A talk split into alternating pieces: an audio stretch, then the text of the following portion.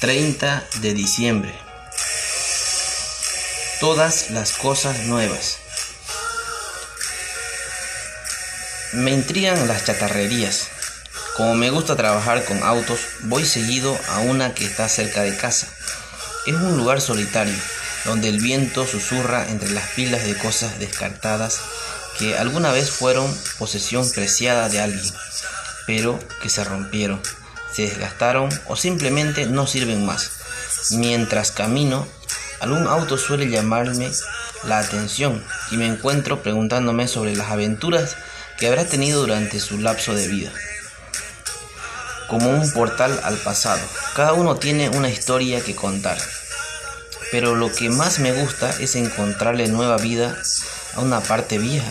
Siempre que puedo llevar algo descartado y darle nueva vida en un vehículo restaurado, siento una pequeña victoria sobre el tiempo y el deterioro.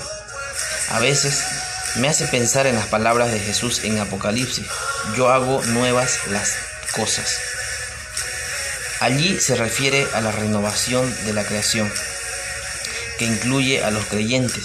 Todos los que hemos recibido a Jesús como Salvador somos una nueva criatura en Él. Segunda de Corintios 5:17.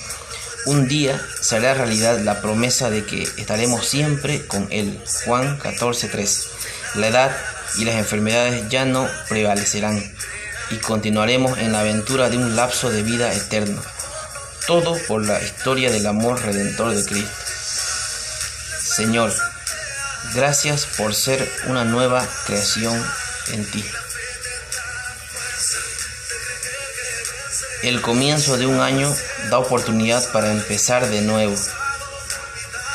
¿Qué podría renovar Dios en tu vida? Que tengas un bendecido día.